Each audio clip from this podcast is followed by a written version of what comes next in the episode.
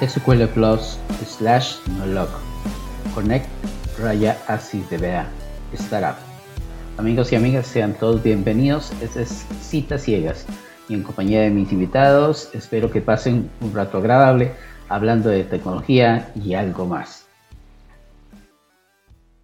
Bueno, gente, muy buenos días buenas tardes, buenas noches, según el horario que hayan escogido para estar con nosotros. Es un gusto el día de hoy de tener como invitado a otro guatemalteco más dentro del podcast Citas Ciegas. Con hoy está con nosotros eh, César Hernández de Guatemala. César, tus primeras palabras al inicio del programa. No, pues qué, qué, gran honor de, haber de, estar acá contigo, Ronald. Eh, pues ahí he seguido el, el avance y evolución del podcast y ahora pues ya es un, ya es un videoblog, también ha ido ahí evolucionando y pues muchísimas gracias por, por la invitación de, de, aguantarme aquí unos 45 minutos oyéndome hablar de un poco y de otras cosas que para los que me conocen un poco pues a mí me dan cuerda, yo sigo hablando y sigo hablando, entonces ahí a ver, a ver cómo, cómo evoluciona el tiempo, pero contento de estar acá, muchas gracias.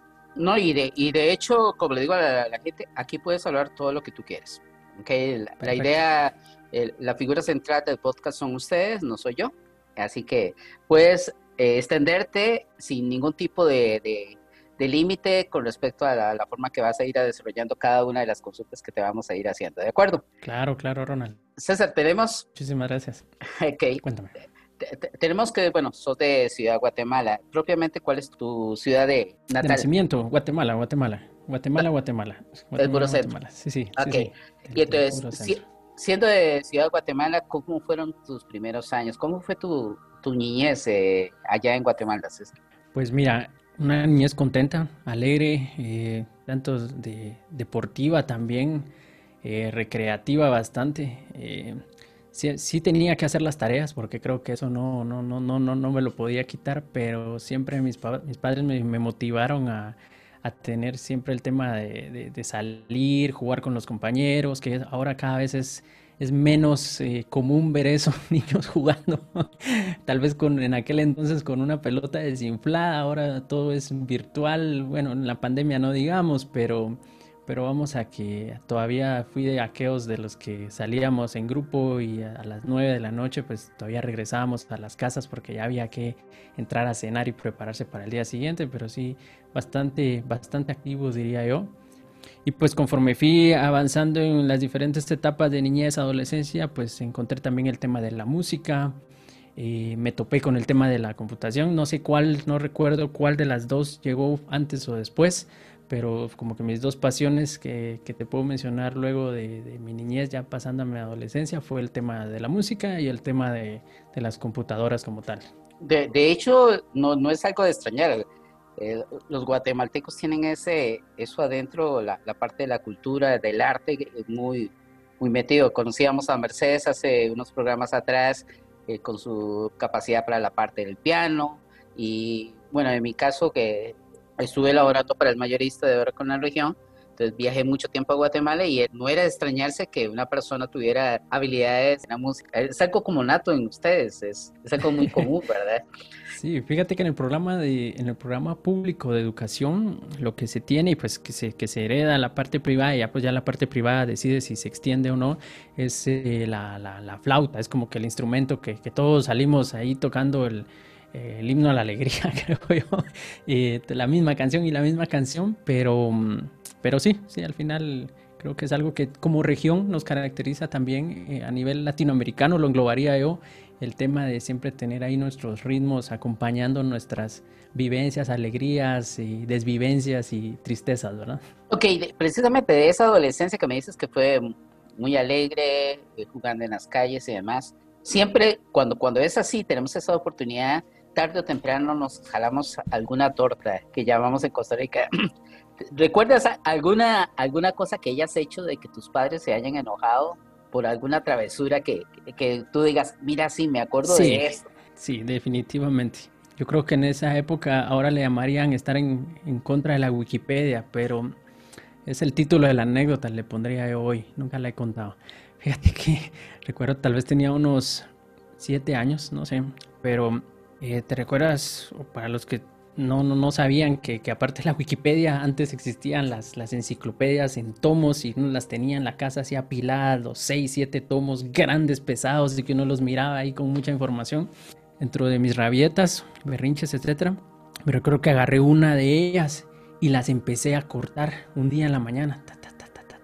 Sí, sí, ya, tu reacción, estamos hablando de, de hace varios años y, hacer eso era como venir ahorita y formatear el disco duro de, aunque sea de estado sólido de la computadora de tu papá o de tu mamá. Entonces, eh, eh, me recuerdo que sí, esa fue una, una, muy buena que me recuerdo, anécdota que, que, que por estar ahí eh, de de rebelde, berrinchudo, pues eh, destruí una enciclopedia, una gran parte de una enciclopedia recortándola en pedacitos.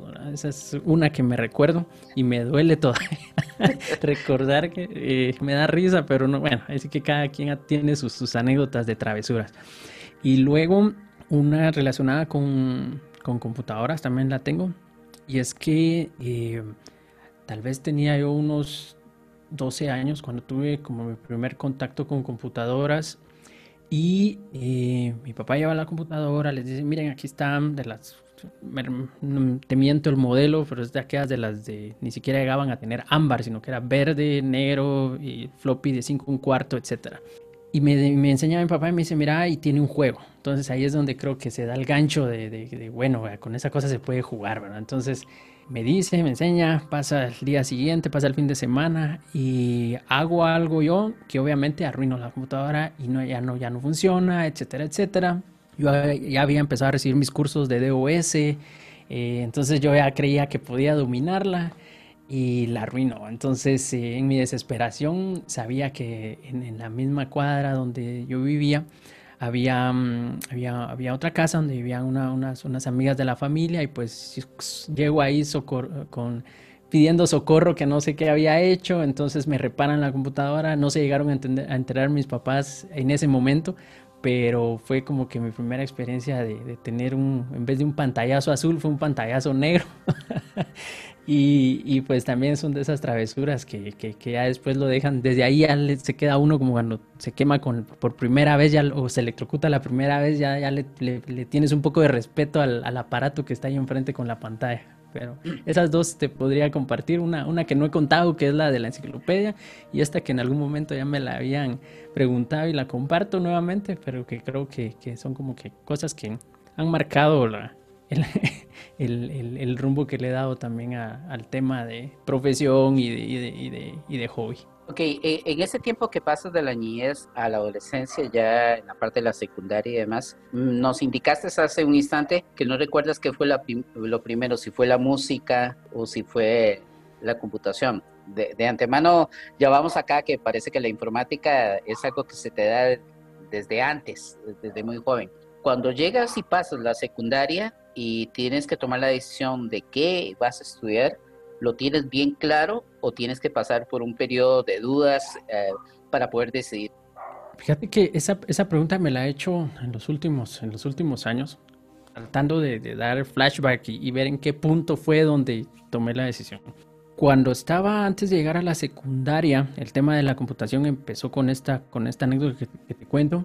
Y entonces empiezo yo a, ayudar como auxiliar de laboratorio de computación cuando entro a secundaria. Entonces ahí sigo teniendo ese contacto con, eso que es la, computadora. Creo que eso me lleva a, tomar la decisión de hablar con mis papás y decir, ok, en el bachillerato, que es el, antes de, que es el high school, se podría decir en equivalente para quienes nos están escuchando fuera de nuestro contexto a nivel centroamericano. Em, entonces aplico a una, a, una, a, a, una carrera que es eh, especializada en computación, o sea, sigue, sigue teniendo computación. Tenía la opción de irme por ciencias, lenguas y después me voy pues específicamente por la parte de, aquí le decimos bachillerato en computación. Y ahí es donde pues eh, sigo, en la, sigo en, en, en, la línea de la computadora, pero para esa época estamos hablando que a mis 16 años es donde yo ya estoy full en el tema de la música pero estoy con las computadoras porque es, lo, es, es la carrera que elegí, por así decir.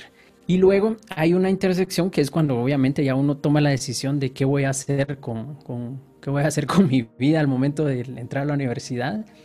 Y fue ahí donde mm, le ganó la computación a la música. Y eh, no, no recuerdo, porque obviamente de computación hay hoy en día hay muchas, pero en aquel entonces empezaban a haber una o dos carreras que ya te daban como que querías enfocarte en la parte administrativa o puramente lo que le conocen como computer science en otros contextos, que es la carrera de sistemas, y pues elijo la, la más difícil, sin, sin, yo saberlo, la carrera de sistemas, y, pues ahí voy, o sea, ahí voy entrando a la universidad, haciendo en la universidad de, la única que es eh, pública de Guatemala, eh, haciendo colas grandísimas para lograr ingresar, etcétera, etcétera, eh, quedándome a dormir una noche antes, y esto lo platicamos con otros amigos, Víctor, que en algún momento estuvo acá, más conocido como Tuxtor ahí en las, redes sociales, y pues no sé si les, dejará mentir ahí la, las anécdotas que, se cuentan con, con, mucho, con mucha alegría, pero que en su momento pues tenían su, su sacrificio de por medio, pero,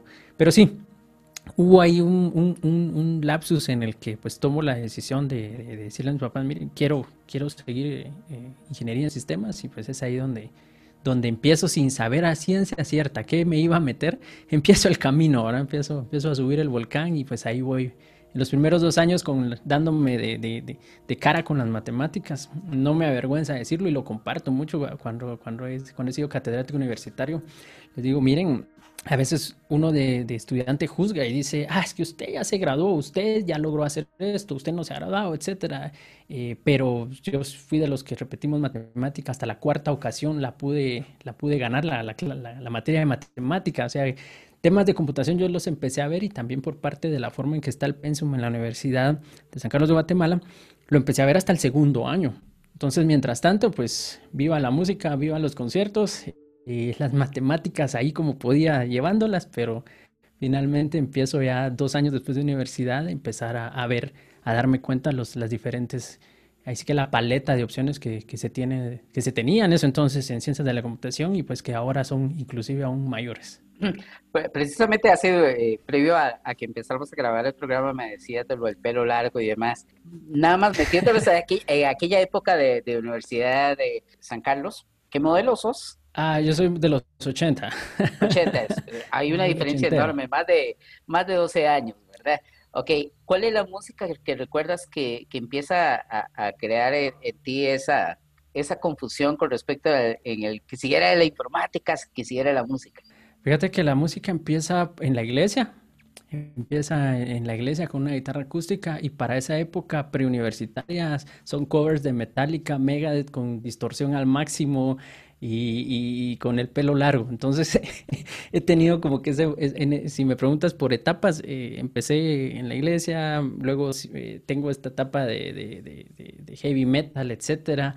Eh, y pues ya después paso dentro de la universidad, en algunas agrupaciones que es más un rock alternativo, como se le conocía en esos finales de los 90, inicios de los 2000. Eh, hoy en día pues escucho blues, escucho otros géneros, en su momento también en eso en la universidad también estudié un poco de música, entonces eh, ya ahorita mi paleta ya, ya, ya, es, ya, ya no es la de, eso entonces, ya, ya me relajé un poco, ya escucho ya temas, géneros un poco más como bossa nova, eh, jazz contemporáneo, etcétera, pero en esa época esa era la, la música que, que, de, de, la época. Te hice esa pregunta porque veo en tu perfil que actualmente eres baterista o algo por el estilo, ¿no? Sí, fíjate, sí, eh, fíjate que fue en el año 2015 cuando asistí a, eh, era tal vez mi segunda, tercera vez que asistí a un, a un Java One, que, para quienes no conocieron qué era lo que representaba un Java One eh, o el Oracle Open World en el lado de, de, infrastructure y, bases de datos, pues era el evento que, que, reunía a toda la comunidad internacional, en este caso de, Java, de middleware, cuando todavía era eh, Sun Microsystems y luego pues tuvo la transición ahí a, a Oracle, pues era un evento muy, muy, muy, muy especial y que pues marcó, marcó demasiado, diría yo, en un 90% le dio una, una, dirección a mi carrera, en lo personal también. Em, y ahí, en un Java en una reunión de, de jokes, ya es donde se empiezan a, intersectar los puntos cuando unes de lo que, como yo considero, la pasión con lo que haces, las cosas empiezan eventualmente a ir interaccionando y es entre y, ese, y siento yo, eh, o lo que siempre menciono es que hay que estar preparado para esas oportunidades porque las oportunidades llegan y si no estás preparado las pierdes. Y entonces, antes de responderte eso, te comento que cuando termino yo la universidad, ahorita voy a llegar a intersectar los puntos, terminando yo la universidad, me tomo en lo que, en lo que salir, cerrar pensum en la Universidad de San Carlos es una cosa. Ya tener el, cuadro colgado en tu oficina es otro tema. La burocracia, etcétera, que siempre está en las universidades y etcétera, pues está en, también en Guatemala como en otros países de Latinoamérica. Y pues eh, son dos años, ese, ese, son dos años desde que yo cierro pensum hasta que yo ya tengo el título colgado. Entonces, en ese lapso, pues yo empiezo a, a laborar, etcétera, pero también busco eh, cómo hacer flush de mi pasión musical hacia algo nuevo. Ahí es donde vengo y empiezo a aprender, porque todo lo que te he comentado es de guitarra, guitarrazos, etcétera. Pero en ese entonces digo, yo quiero aprender otro instrumento. Y mi hermano, para eso entonces era el baterista de, de, de, mi agrupación. Entonces digo, yo quiero aprender a tocar batería formal. Y mm, la anécdota aquí viene a que me inscribo yo en la academia de música en un curso de vacaciones intensivo donde la edad promedio es de 12 años, 12, 13 años. Están los niños ahí que los papás ya no los querían eh, jugando Nintendo 64, los mandaban a la academia, ahí estaban los niños refunfuñando y ahí estaba yo entre todos, ¿verdad? Y, y hasta los mismos maestros, así como que, mire, y, y, usted a qué se dedica y por qué viene ahora, etcétera, ¿verdad? Siempre hay más de algún maestro que, que vea normal eso, ¿verdad?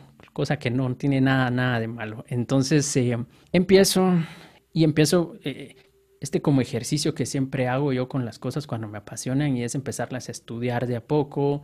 Así como alguien me pregunta a veces eh, cómo me preparo para una certificación de, Java o en el caso de base de datos de Oracle, etcétera, o sea lo que sea, cómo empiezo un proyecto open source. Entonces yo le digo, mira, nada se hizo de la noche a la mañana, todo es memoria muscular, practicar, etcétera, etcétera. Lo mismo con el instrumento. Muchas veces me preguntaron, ¿y por qué, por qué estás estudiando batería? ¿Por qué estás haciendo eso? Y yo decía, ah, porque me gusta, porque me gusta. Y ahora hacemos un forward hacia ese año 2015 aproximadamente, en donde luego de, hay otra pasión que es el tema de las comunidades y el tema de la tecnología, el compartir conocimiento, etcétera, etcétera, que lo vamos, creo que los vamos a comentar más adelante. Se junta la pasión del tema de, yo, yo soy partícipe del, del Java User Group de Guatemala desde el 2011, por ahí, y entonces vengo yo y llego a la reunión de, de Leaders, le llamaban. No era que solo estuvieran los líderes Jokes, porque en ese momento yo, yo nunca he sido un Joke Leader del Java User Group. Yo siempre me he presentado como un miembro del Java User Group. Pero eh, asisto a la reunión de Joke Leaders y en eso entonces estaba Jennifer, estaba viendo el programa de ACE y él, creo que también el de, el de, el de Java Champion. Y um, termina la reunión, excelente, temas técnicos, toda una mañana. Eh, y entonces salgo yo y empiezo a, empiezo a escuchar música, veo que pasan unos instrumentos y le pregunto a Jennifer y le digo, eh, mira, ¿y qué, ¿Hay algún otro evento? Como era en un hotel en el Hilton, es grandísimo, podía haber sido a la, a la, par una boda y uno no se enteraba. Entonces me dice, no, lo que pasa es que se creó un grupo dentro de varios miembros de la comunidad de Java y pues van a ensayar, quieres que te los presentes. Entonces ahí es donde yo peco de de que yo a veces eh, pido perdón y después eh, permiso. Yo le digo, ok, excelente, dime dónde están, quiero ir a oírlos, aunque sea a conectar cables. Y esa es otra cosa que yo siempre digo, ¿verdad? O sea, yo he aprendido algunas cosas empezando humildemente en decir, ok, mira, eh, soy César de Guatemala, me gusta la música, quieren que les ayude a enrollar los cables. Algo así me presenté yo. Freddy, Freddy Guime, que es otro, otro miembro de la comunidad también, también es Java Champion, etcétera. Él hablaba español, entonces no, tuvimos breve interacción en español, de que me explicó, mira, ven César, eh, nosotros estamos ensayando. Y cuando Matías Clarkson, que, era el, eh, que, que, que, es el baterista también de la agrupación, eh, decide ir al, a, al, fondo a la derecha, eh, vengo yo les digo, estaban tocando um, Superstition de Stevie Wonder y les digo al grupo, um, si quieren toco la batería en lo que él se fue. Me dicen, dale, adelante, va y el resto es historia. Entonces, a partir de ahí soy el, el, otro baterista eh, del, del, Java, del Java Community Band, como se le conoce, que son los null pointers. Y pues a partir de ese, ya era su segundo año ya, como que se empezó a, se, dio la tradición de que en cada Java One pues había una presentación de los null pointers en, en San Francisco. Entonces a partir de ahí es donde ya pues me, me agrego, a mi bio eh, oficial y el segundo baterista de, de, la, del Java Community Band de null pointers. Y pues hasta la fecha, todavía el año pasado en plena cuarentena, eh, grabamos por ahí algo así asincrónico y pues se presentó eh, en, la, en, la, reunión virtual del JCP, ah, del Java Community Process con Heather. Em, y pues ahí hemos, hemos estado eh, ensayando cada año prácticamente por dos días al año y teniendo unas tres presentaciones en ese lapso en lo que pasaba One, luego fue Open, OpenWare y pues últimamente Code One todavía el último que se llevó hace dos años. Pero esa es la versión larga de, de, de, del por qué pongo ahí de los null pointers. Entonces, eh, para quienes ahí nos pueden seguir en las redes sociales, no estamos muy activos, pero, pero por ahí, por ahí nos van a ver en, en virtual o en presencial en el futuro. Primero Dios ahí haciendo bulla con los null pointers.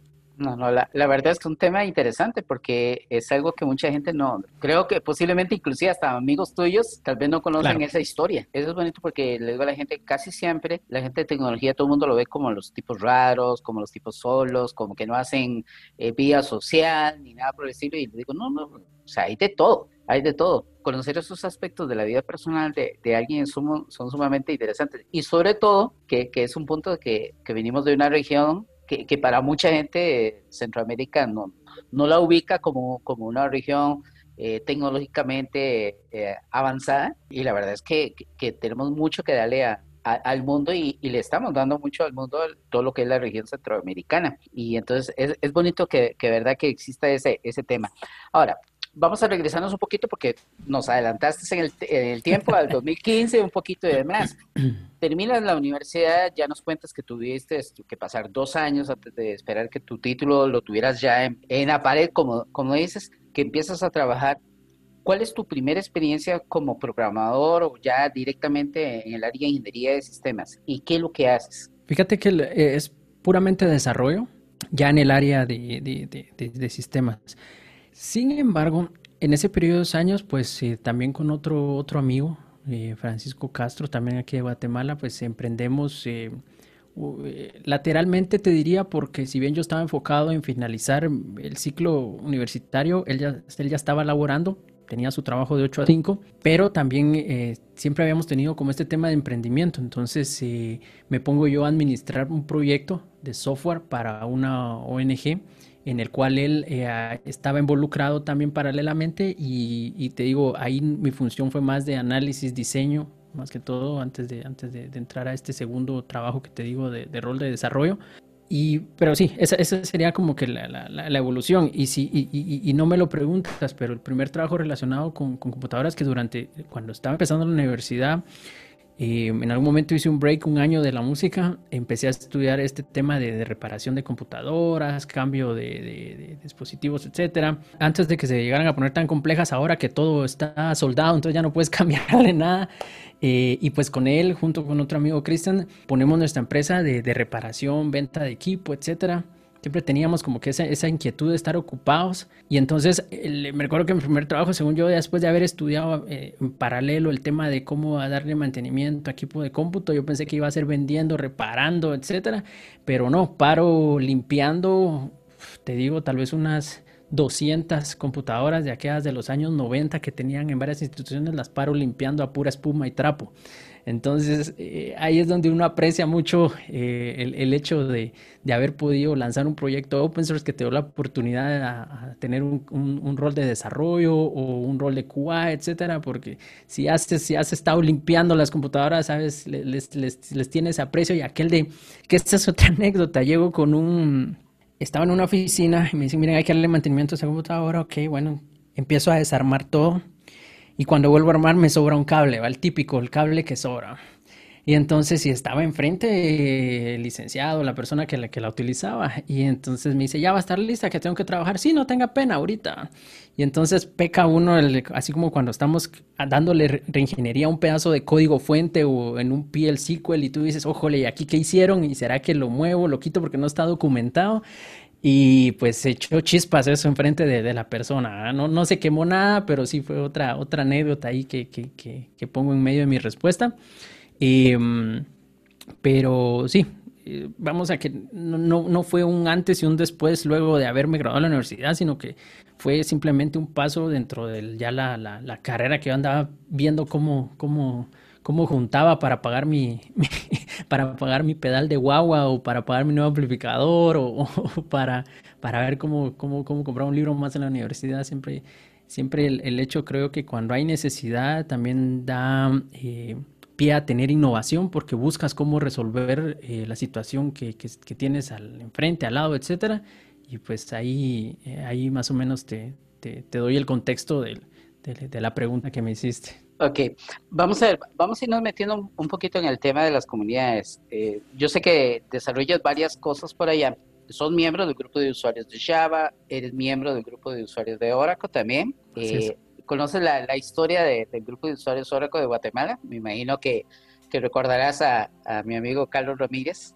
Eh, hay una anécdota que muy poca gente sabe. Cuando en el 2010 eh, empezó a integrar y a ver la manera cómo, cómo crear los grupos de usuarios de la región centroamericana, por ahí aparece Carlos Ramírez y le digo, a Carlos todo fue una anécdota porque yo digo, primero que todo no lo conocía personalmente y un momento a otro aparece alguien diciendo, ¿vos crees que podamos crear un grupo de usuarios en Guatemala? Y ya le explico cómo es el tema y además le nace la, la, iniciativa, vemos cómo hacer el primer logo y todo lo demás. El tema es que eh, yo le digo a la gente, yo creo que hoy por hoy mucha gente en Guatemala no sabe que, que el grupo de usuarios de Oracle se, se debe precisamente al, esfuerzo inicial que hizo Carlos eh, Ramírez en eso. Hoy, hoy tenemos a On Davy, que es una persona que sobresale dentro de la parte del grupo de usuarios de no de la no de Guatemala. David sobresale a, a nivel internacional.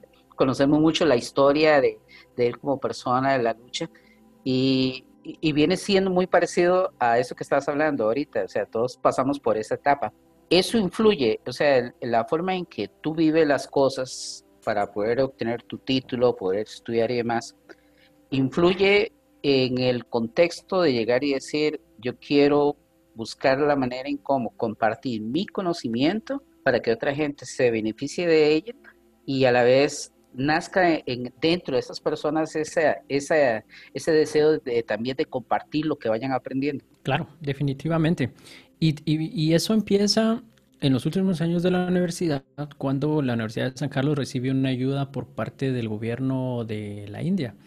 La empresa Tata Consultancy Services llega y pone trainers de la India a, dar cursos específicos de Oracle, Java, eh, C Sharp, eh, C++, etc. y es donde también es otro parteaguas antes y después para muchos que estuvimos en esa época y que aprovechamos ese, ese recurso porque ese recurso era gratis. Se da el tema de que es para eso, no sé si recuerdas que en algún momento Son Microsystems empezó a tener acercamiento con las entidades em, educativas y todas esas certificaciones que costaban qué sé yo, 600, 300 dólares y todo ese material para prepararte que en aquel entonces costaba otros 2 mil dólares, lo pusieron a disposición gratuita de las universidades. Entonces, eso más el tema del con, con Data Consultancy Services y que ellos nos explican que hay certificaciones de Java, que en la India hay colas para poder eh, optar a entrar a un centro, porque el centro te permite certificarse y certificarse te da por ende un plus extra al momento de, de estar en el mercado laboral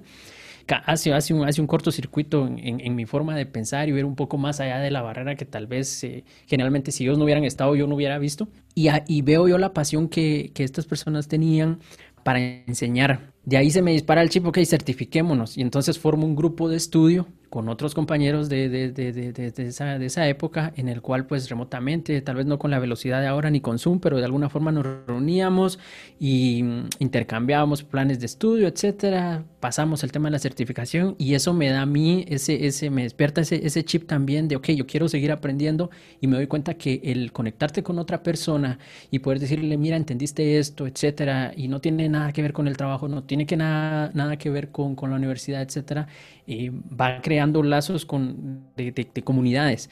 Es ahí donde entonces yo estando laborando, eh, me entero que está el, el, Java User Group de Guatemala, que para eso tenía tal vez unos seis meses de, de, haberse, de haberse fundado. No sé si has hablado con María Castillo, que fue eh, la, la primera Jog Leader de, del, del, grupo de usuarios, y viene ella, viene un amigo, me invita precisamente a, a, a, una reunión del, del JOG en aquel 2011 me presento, eh, como en, este, en este caso, pues como un espectador, veo cuál es la mecánica, etcétera, y digo, ah, excelente, ¿verdad? Entonces empiezo a hacer networking y, es que es otro valor que la comunidad tiene también en muchos aspectos. Y a partir de ahí, pues te, te, te digo, yo, yo, soy más de, de, de, pedir perdón que de pedir permiso cuando algo me apasiona.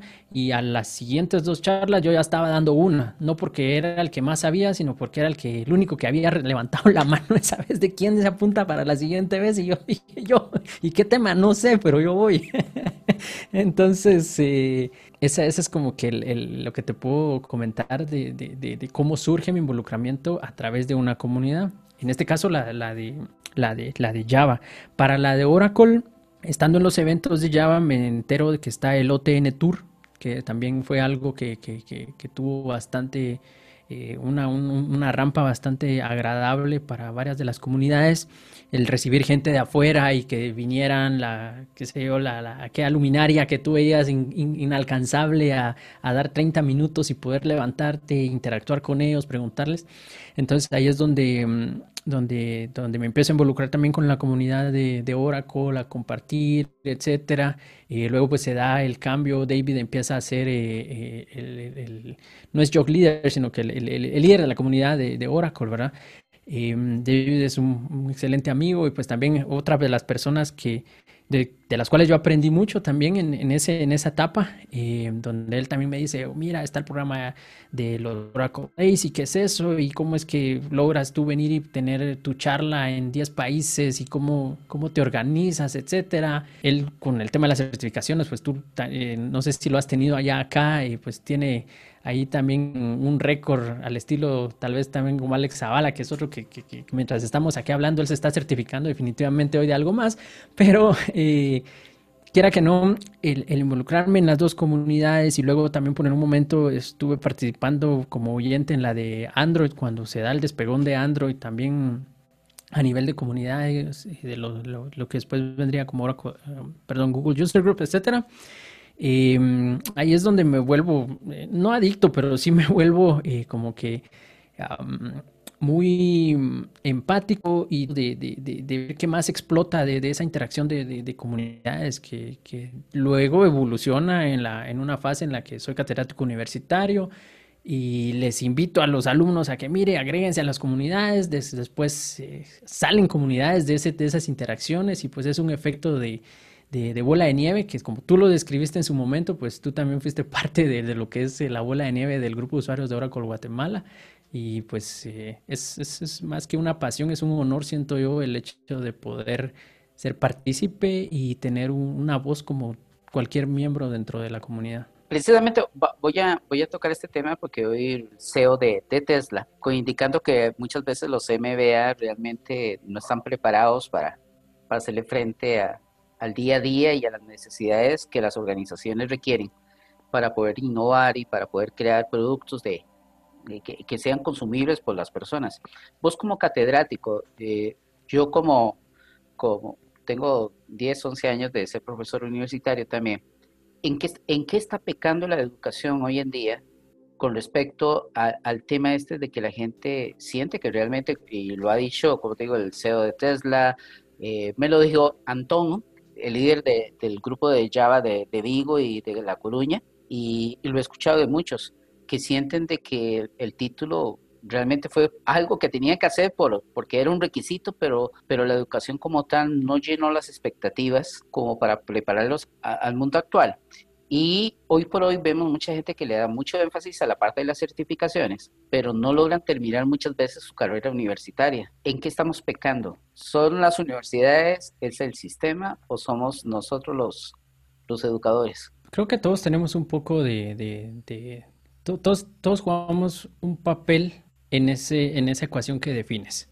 antes de entrarme más, creo que una anécdota que, me gusta mencionar cuando viene este tema de que vale la pena certificarse, vale la pena estudiar computer science y en realidad tu pasión es codificar desde los cinco años, etcétera, ¿verdad? Es, em, depende, la pregunta, que yo la respondo con otra pregunta, ¿qué es lo que tú quieres en tu vida?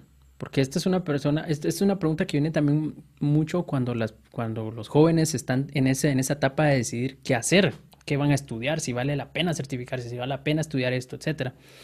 Entonces yo les digo, miren, John los Beatles no salieron de un conservatorio, punto.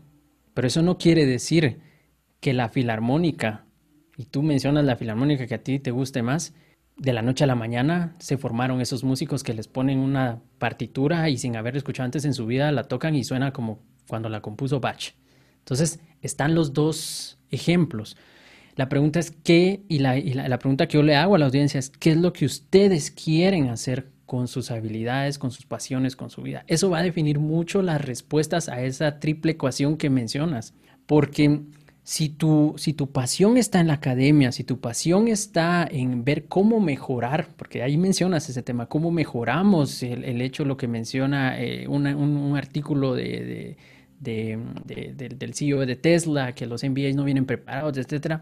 La pregunta es, el, la pregunta es, esos, esos MBAs sacaron el MBA porque era un requisito para entrar a Tesla, porque está impuesto en Tesla. O esos MBAs en realidad se graduaron para tener un cartón en la pared, pero en realidad ellos vienen, vienen siendo esta, este, este o esta MBA en particular.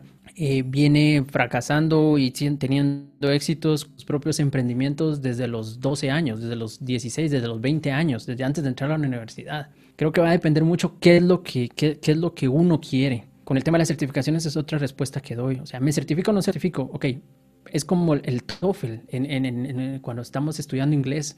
Es que el TOEFL lo mencionan y obviamente las entidades que enseñan TOEFL te van a decir, aquí usted sale preparado, usted sale con el TOEFL. Y después llega uno y se pregunta, ¿y, para qué, y qué es el TOEFL? ¿Para qué necesito un TOEFL? Ah, es una prueba que te dice tu grado de que también hablas y comprendes idioma inglés, etcétera, etcétera, etcétera. Ok, voy a estudiar los 80 niveles que hay en esa academia, que es la mejor que me han dicho para aprender inglés en Costa Rica. Me voy a hacer el examen del TOEFL. Al día siguiente voy a tener mi resultado 100 de 100 y voy a salir a la calle, pero donde laboro ni siquiera hablan inglés. Entonces, eso puede ser un escenario. Otro escenario es, ok, yo estoy, por estoy aplicando en un trabajo en donde requieren el TOEFL porque voy a participar en la embajada de mi país, en tal país donde requieren ese idioma, inglés o sea, lo que sea. Entonces ahí son otra vez dos extremos diferentes. La pregunta que yo les hago es, ¿en dónde están ustedes? ¿Qué es lo que ustedes quieren? Entonces ahí es donde ya las personas tenemos esta interacción de doble vía que en, los, en las reuniones de usuarios, en las presentaciones, en un pasillo, en una conferencia, tú te encontrabas con personas en la normalidad anterior y pues tenías estas y entonces ya venían personas y me decían, fíjate que yo saqué mi maestría porque mi maestría me permitió obtener mi título de grado. Entonces, obtuviste tu maestría porque era un prerequisito, no porque en realidad te apasionaba especializarte en esto cuando ni siquiera has trabajado más de un año en la profesión. Y la respuesta era sí. O sea, eso es muy diferente a alguien que tal vez ya venía trabajando 10 años especializado en, queriéndose especializar en redes y resulta que obtiene una, una, beca para una maestría en, especialización de protocolos, etcétera. Y pues él cuando llega en eso entonces, fíjate el panorama, ya él, él ya ha sido parte de muchas de las revisiones o ha estado involucrado en muchas revisiones de las especificaciones de HTTP2, etc. Cuando, él, cuando alguien decide empezar a participar en su pasión, no va a esperar a tener un cartón para empezar a, a ejercer su conocimiento o aprender la información de su conocimiento. Y es algo que les digo también mucho a los estudiantes. Ustedes no esperen a graduarse. Graduarse no es malo. Pasar por la universidad no es malo. Sacar su MBA no es malo. Pero si van a poner como prerequisito hacer eso antes de hacer su primer commit en un proyecto open source, están, están, están, están, están deviando demasiado. Nada te detiene a ti para venir y, abrir un thread en un foro de X tecnología y decir, miren, yo pienso que esto se podría hacer así, puedo trabajar en mi tiempo libre en esto y participar tal vez inicialmente como oyente en un grupo de trabajo y eventualmente vas a ser el spec lead de alguna tecnología. Y para eso no te van a estar preguntando, disculpe, ¿y usted dónde se graduó? ¿Y usted cuáles fueron sus notas? Eh, eh, que, quemó alguna enciclopedia o qué hizo. O sea, no, o sea, hay, hay, un, hay un, gran, gran mundo de, de, de, muchos proyectos de open source en los cuales las personas pueden llegar a ser expertos de esa tecnología y tener al mismo tiempo una, una, una formación académica y en algún momento los puntos se, se van a intersectar, ya sea que porque laboralmente van a aprovechar tu expertise en este punto o la expertise que tienes en este punto te hace cambiarte de trabajo y paras trabajando en eso o etcétera. Sin, sin, suena tal vez filosofando mucho lo que menciono, pero aterrizando un poco más, el, el, el, sistema académico es heredado, no es algo que, que, que, debamos, siento yo, de, de, de encontrar culpables. Es, es, algo que tenemos, no somos algo que me gusta siempre desmitificar. No me lo mencionaste, pero, pero es algo que, siempre me gusta dejar en claro. Mm, Latinoamérica no nos victimicemos de que somos los únicos que tenemos ese problema. Ese problema está general y tú lo acabas de reafirmar con, el tema de Tesla y, el tema de los MBAs. Yo creo que mm, te decías, eh, si, si, si a Picasso le hubieran dicho usted va a estudiar en la mejor escuela, él tal vez se hubiera inscrito y hubiera sacado su título, etcétera pero no por eso iba a dejar de tener esa esencia y pasión que él tenía por lo que estaba haciendo. Entonces, eh, es bueno estudiar, sí es bueno estudiar, es bueno certificarse, sí es bueno certificarse, independientemente para lo que vas a utilizarlo. Si es solo para presumir que, te certificaste, porque hay personas que eso es lo que buscan. Pues al final en esta vida todo, todos tenemos un, motivo detrás de lo que hacemos. O puede ser porque quieren certificarse para aplicar a un mejor eh, tema laboral. O, como yo a veces lo expongo, miren, el hecho de que cuando yo me certifiqué de Java, yo lo hice porque quería comprender más esa herramienta con la que yo trabajaba. Esa fue, ese, si le preguntan a César Hernández por qué te certificaste Java, fue porque yo quería comprender de mejor forma eso que día a día hacía que yo llevara pan a la mesa de mi casa. Quería conocer más. Si interactuaba, interactuaba 8, 10 horas con IFs, con clases, etcétera, y solo era consumidor de eso, estaba bien porque me iban a pagar pero yo tenía esa inquietud de conocer el porqué de muchas de esas cosas y ver qué más se podía hacer. Entonces, para eso yo tenía una limitación que obviamente era el conocimiento, entonces tuve que venir y certificarme y el que se ha certificado de algo o el que se ha metido a ver, ok, ¿cómo funciona este framework? Bueno, en vez de dejarlo de usar en la oficina, ahora lo que voy a hacer en mi casa es venir los fines de semana, descargarme el código fuente de ese framework y entender el porqué de muchas cosas. Y eso es un efecto, es un, efecto de ganar-ganar, porque si tú te descargas ese framework y lo estudias, tu trabajo va a ser más fácil, vas a poder aportar mejor, vas a poder venir y mejorar cosas dentro de, de lo que tal vez alguien te había dicho, mira, ¿por qué lo habías hecho así? Tú lo habías hecho mal, comprendes el framework y lo justificas. Y después eventualmente es donde se empieza a tener esta relación que ahora en Latinoamérica siento que todavía estamos en, pañales, que es venir y que haya un merge en el, en el sentido de que la empresa para la que tú laboras o tu empresa que tú formaste, si bien tu, tema es tal vez hacer apps eh, para, para telemarketing, etcétera, pero cada vez vemos más que hay muchos frameworks que Spotify es el, uno de los principales contribuidores. Entonces es donde se da esa, intersección entre industria, porque la industria, pues en este caso, es la que, la que está generando el sueldo de esos ingenieros, etcétera, pero también está la academia y en este caso está el tema de, del open source. Cuando hay una intersección entre esos tres, creo que se dan muchas innovaciones como las que ya hemos visto, muchos proyectos que empiezan eh, en comunidad y después se absorben. Entendamos, por ejemplo, GitHub empezó una empresa, bueno, empieza Git con, con Linus Torvald, se vuelve GitHub como empresa después, Microsoft adquiere GitHub y pues todo lo, que se viene de ahí, eh, pues es una interacción y una, una sinergia de, conocimientos. Entonces, em, creo que, es bien, que es bien importante tener eso claro, que no esperemos que la academia resuelva los problemas de la industria. Así como tampoco la industria resuelve los problemas de la academia. Y nosotros estamos en medio, ya sea porque se, consumamos de uno del otro, o seamos dueños de uno del otro, o seamos partícipes, catedráticos, estudiantes. Creo que es más que todo de ver cómo se, crea una sinergia entre los tres y ya nos lo han demostrado eh, varias, varias, varias eh, universidades. Eh, es, ese tema de, generar innovación. Stanford nos lo ha enseñado durante hace mucho tiempo, independientemente de la, de la perspectiva que cada quien tenga Stanford o de otras universidades, en donde Hewlett Packard ha donado un campus completo y de donde ahí en ese sótano fue donde nació Google, pero eso no hubiera pasado si no hubiera venido y recibido una donación de, de Hewlett Packard. ¿Comprenden? Entonces, es, esta, es esta sinergia que obviamente la, investigación y desarrollo es algo que tiene un, retorno de inversión a largo plazo, no es algo que, se tenga que mañana la empresa X de Guatemala o de Costa Rica le ponga un laboratorio a la Universidad de San Carlos y a los dos meses ya tienen 200 ingenieros nuevos trabajando con ellos, pero es un proceso que, se da, que se, que se va evolucionando. Esa es mi perspectiva sobre el tema.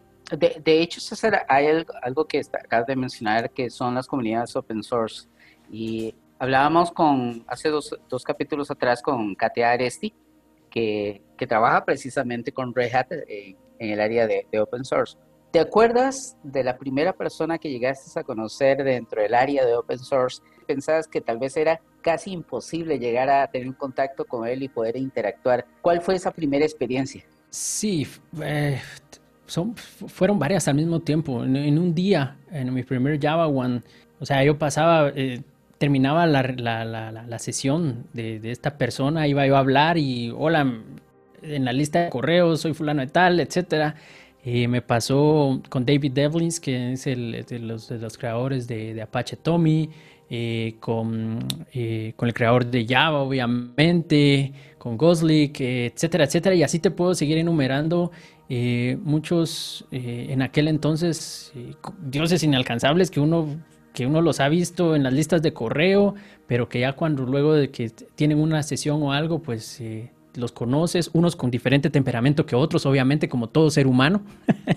y pues ahí es donde yo veo que, o sea, el hecho que, que una persona haya creado un framework no lo hace ni más ni menos, es un ser humano como nosotros y pues es un miembro más de una comunidad, ¿verdad? Buenas experiencias como las que todos que te mencioné ahorita, malas experiencias como otras en donde sí, o sea, esta persona que tienes tiene su propio ego y pues eh, si te vi en la lista de correo ni te conozco y qué bueno que viniste y hoy no hoy no voy a firmar autógrafos del libro que escribí, pero así es la vida, o sea, hay, de todo, hay de todo, pero esos dos ejemplos te puedo dar del creador de Java, del creador de, Apache Tommy, de muchos mantenedores de, de Maven, de en aquel entonces pues varios evangelistas del lado de Oracle, del lado de Red Hat, que sonaban mucho, porque obviamente pues empezaba ahí a tener bastante auge el rol de, evangelist, que hoy pues en día es algo muy común en, todas las en todas las, tecnologías que conocemos y manejamos.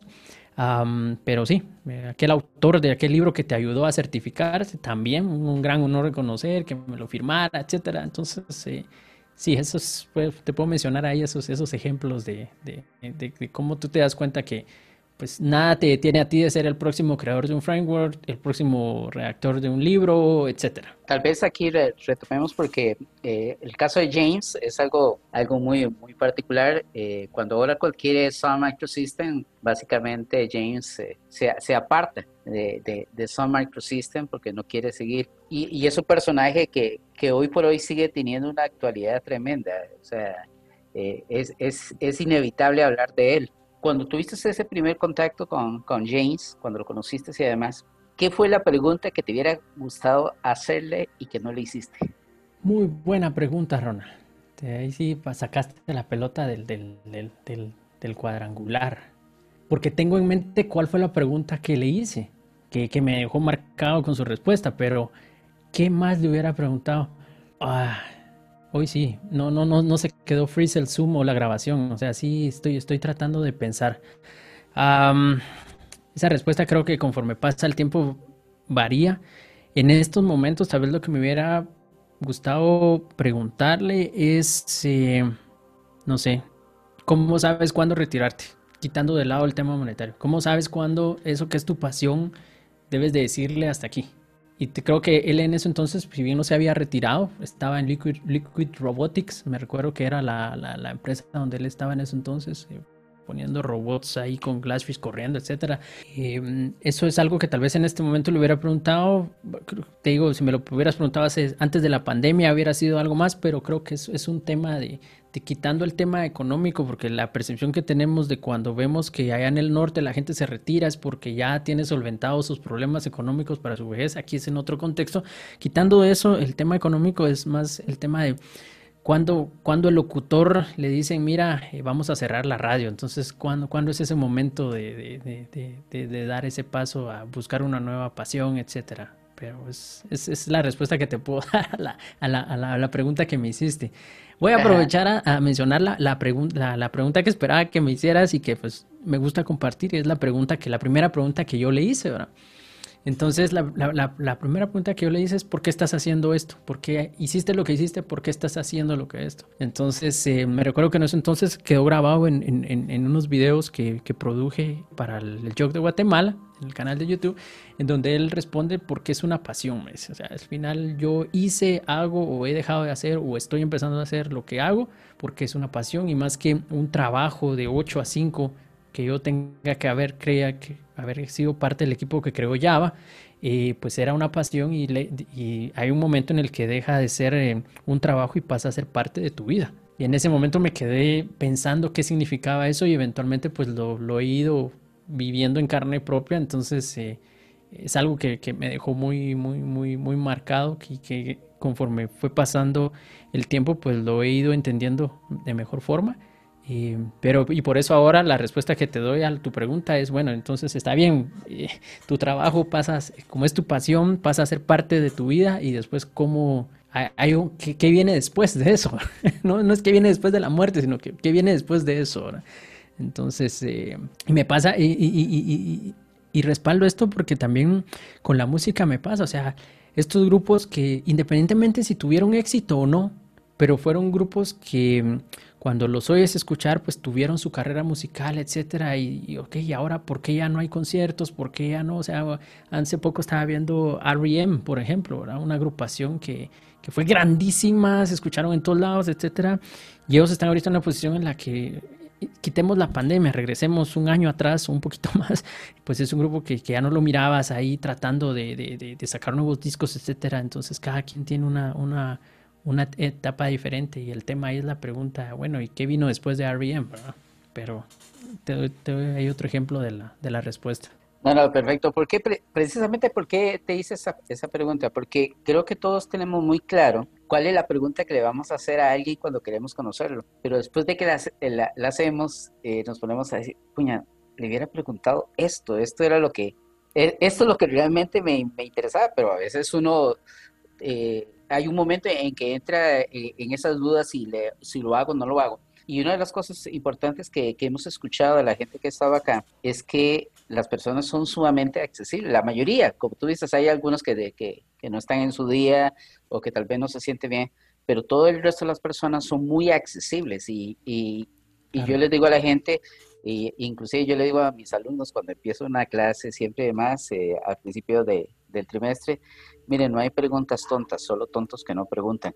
Y eso me lo enseñó un profesor y, esta pasión, como tú dices, la pasión es algo que lo envuelve a uno. Yo tengo muy claro, en mi caso, bueno, si todo sale bien, me quedan un poquito más de nueve años antes de, jubilarme. Y lo que la gente me ha dicho es, ¿qué vas a hacer? Le digo, no, yo lo tengo bien claro. Digo, después de que cumpla, me, me jubile, olvídense que me encuentren en una oficina tengo otros proyectos, tengo ganas de escribir un libro personal, algo, pero nada, posiblemente voy a seguir metido en la parte de las tecnologías y demás, pero ya como un hobby, pero no quiero seguir trabajando, si puedo, no quiero seguir trabajando porque todos hemos tenido una, una historia de vida por la que hemos tenido que luchar y ya después de cierta edad eh, los años empiezan a, a, pesarte. Y entonces empezás a agarrarle sentido, por ejemplo, a cosas tan insignificantes para mucha gente pero que con la carrera del día a día no le tomas importancia.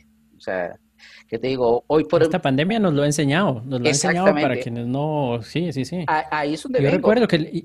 yo recuerdo que mencionaste con Alexis este tema, ¿verdad? O sea, ¿qué, qué mensaje le daba él a las generaciones que tal vez eh, Alexis se tiró junto con Octavio y muchos otros 14 ciudades, no sé cuántas en 15 días. Es algo que yo no tengo el lujo de poder hacerlo, pero también ya la energía ya la piensa uno dos veces y en algún momento, hace dos años, estuve bastante activo eh, visitando países, visitando jogs, eh, algunos parte de ese tour, otros completamente independientes a través de, lo que se organizó a través de J Español, un tour virtual, presencial, perdón, pero sí, te, te, te comprendo, o sea, sí es, es de como que de, de sentarse a pensar y, ver qué es lo que, qué es lo que quieres, ¿verdad?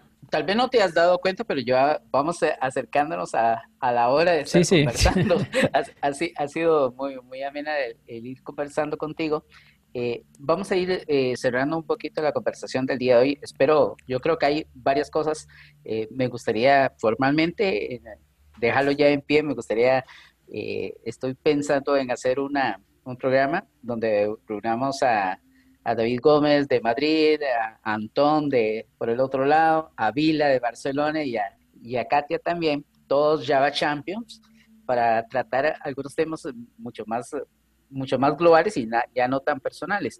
Voy a, a, solicitarte, al igual que lo hice con los demás, o sea, ¿qué consejo les podríamos dar a la gente que en este momento está empezando? Vamos a ver, César Hernández saliendo de la universidad, y, llegar y decirles, mire, ¿cómo pueden hacer que su vida, además de ser una jornada de ocho horas o nueve o doce, porque la informática tiene, el, tiene eso de que no tiene un horario establecido de, horas específico. Sí, claro. Eh, ¿Qué consejo les podríamos hacer para que hagan de, de este periodo de su vida, de estos años que van a estar, hacer de esto algo más que un trabajo y que puedan aportar eh, sus cualidades humanas y profesionales en el bien de, del resto de las personas. Yo creo que obviamente pues seguir sus pasiones es, es, un tema, obviamente si alguien se, se, prepara para, para una carrera de sistemas, pero su pasión es las artes, la poesía, etcétera, yo lo que, lo que les digo es, ok, vean cómo hacen match, si ya invirtieron tiempo, si, si, si ya llevan una, una carrera educativa enfocada en cierto tema, no la vean como una competencia contra lo que ustedes consideran que es su pasión. O sea, tiene, tienen que encontrar un, punto en el cual se va a dar la oportunidad, en el cual su pasión A se junte con lo que se prepararon B, y si las dos cosas les gustan, es donde si la oportunidad se da y están preparados, pues es de anotar el gol ahí eh, en, el minuto 90, ¿verdad? Eso, eso, eso, por un tema. El otro es de que no hay que tener miedo al fracaso. Siento que el el, cometer errores y te puedo seguir contando historias de errores que he cometido como el, cable que me sobró, etcétera. Gracias a Dios todavía ningún, hasta el momento ningún eh, drop table o ningún update sin wear, pero, pero creo que el, fallar, eh, Amelia eh, nos dice algo, una frase que, que, que, que, me dio mucho. Amelia es muy conocida dentro de la comunidad, también es parte de Tommy Drive tiene este lema de, fail fast, fix fast.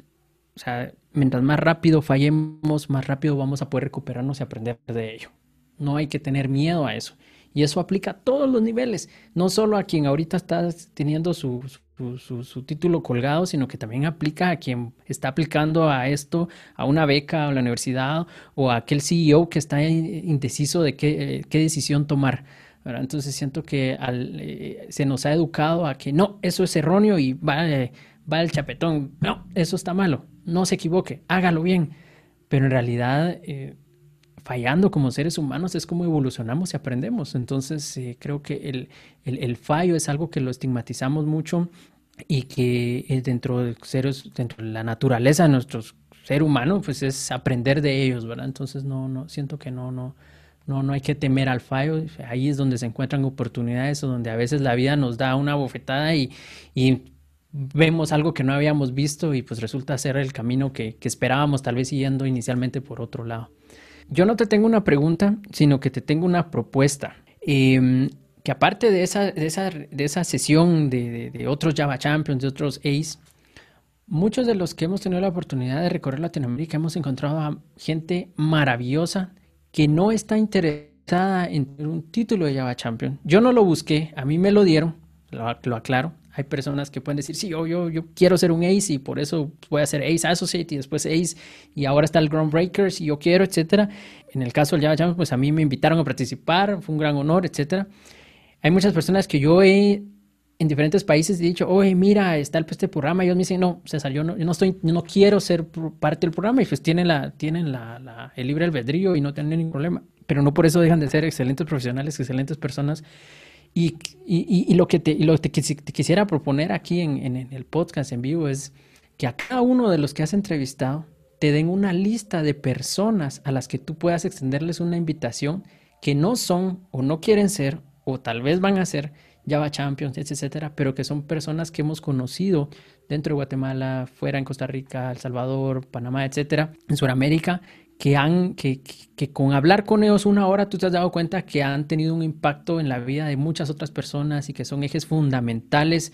Eh, hay varias, varias líderes de comunidades en, en, Latinoamérica, cosa que, que, es poco común obviamente tener una líder comunitaria. Aquí en Guatemala ahora, por ejemplo, hay un movimiento del de, que, que se extendió del de Women's Who Code, entonces eh, tengo amigas ahí que profesionales o tal vez también de la música que ah, ahora programa, también antes la conocía como la vocalista en grupo y ahora también estoy viendo que hace stand-up comedy, etcétera.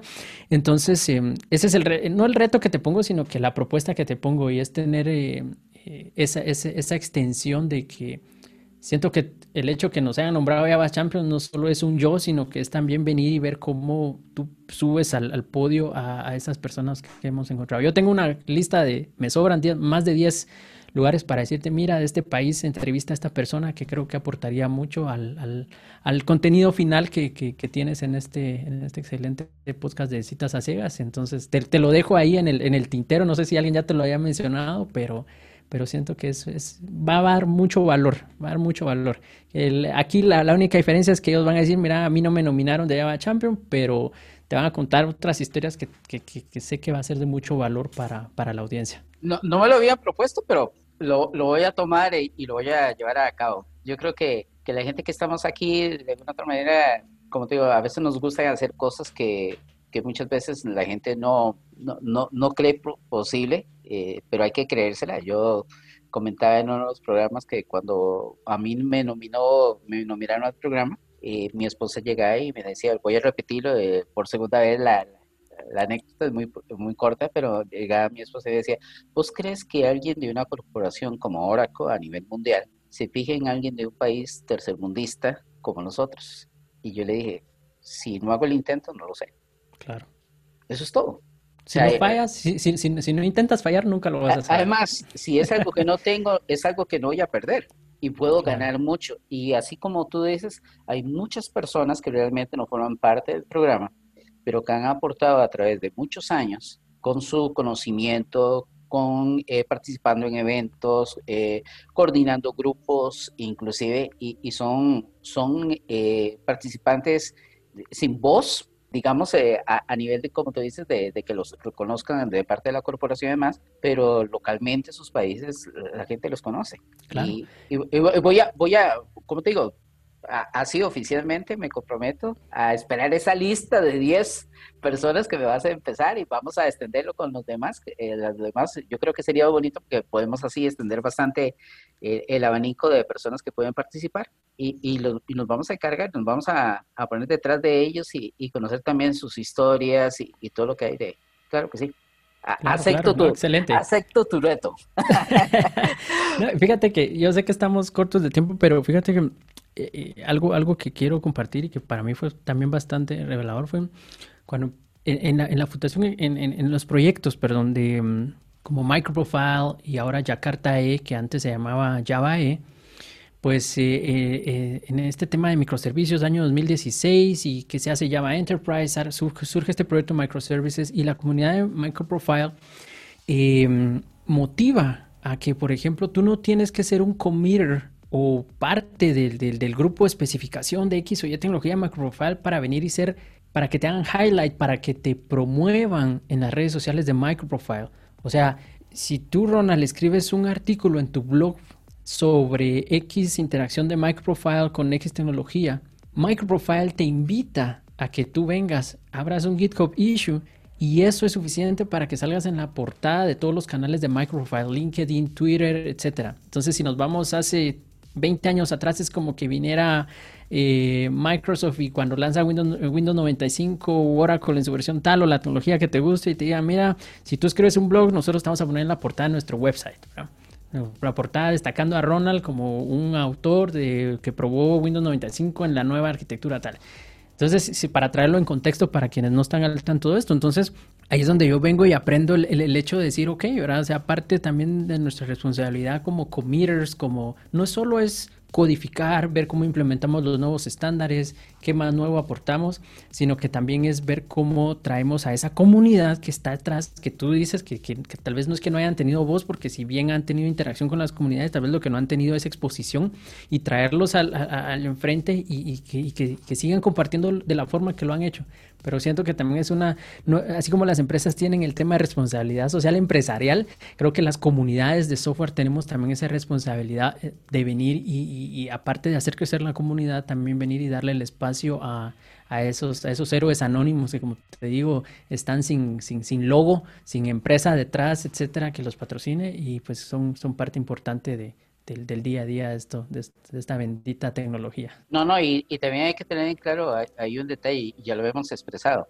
O sea, detrás del tiempo que uno le dedica a esta producción del podcast, si, bien cierto, es parte de, de generar este contenido para la comunidad y demás, pero eh, cuando vos vas a un evento y además eh, tú sacas tus vacaciones, eh, pagas tu comida, tus ahorros. en muchos casos, porque si bien es cierto la corporación te ayuda con los boletos aéreos y con la estadía, necesitas tener primero ese dinero porque te lo reembolsan hasta el tiempo. Y para mucha gente a veces llega y dice, ah, qué, qué bonito andar en, paseando de un lado para otro. No, sí no es tan no es tan pasear porque cuando tienes un evento como como hablabas del caso de Alexis y Octavio que, que dicho sea de paso Octavio va a estar con nosotros dentro de una semana eh, cuando yo yo me los topé en México después de andar por más de 14 eventos eh, ya estaban agotados estaban muertos subiéndose de un avión bajándose y el tema es que eh, nosotros tenemos ese, ese inconveniente que para nosotros,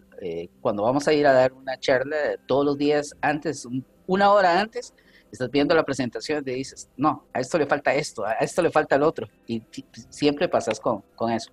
César, de verdad, muchas gracias por, por haber estado el día de hoy con nosotros. gracias, Ronald. No vamos a terminar el programa sin antes hacer la pregunta que a todo mundo incomoda. ¿Cuál es aquella frase innombrable que generalmente no, no podemos decir en público, pero que hoy vamos a, a hacer nombrable?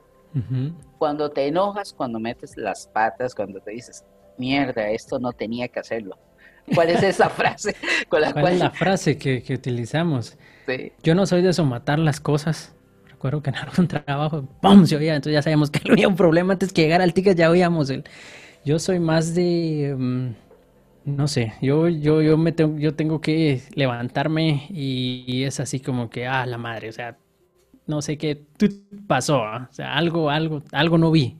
Pero yo soy de levantarme un momento, eh, salirme, regreso igual de enojado, tal vez, o con la misma adrenalina. No es que se me quite el salir a, caminar un, minuto y regresar, no es que arregle la situación, pero es parte de, mi reacción. O sea, es un a la madre seguido de tut, y después pues, es eh, regresar y ver, ver qué se hace. bueno, todos, todos tenemos alguna manera de y, y, lo mencionabas anteriormente, yo sí he borrado una tabla de una base de datos de producción antes y 15 minutos antes de correr un proceso. Así que imagínate que ya... sí, eso, nos pasa a todos. Eso, no es... Claro, claro, no, es nada, no, no, es nada malo. No, y de vez en cuando es, bueno para sentir... sí, y de vez en cuando es bueno para sentir la adrenalina y sentirse que uno está, está vivo pensando en que, cómo vas a resolver el problema en el cual te has metido, pero bueno, César, claro.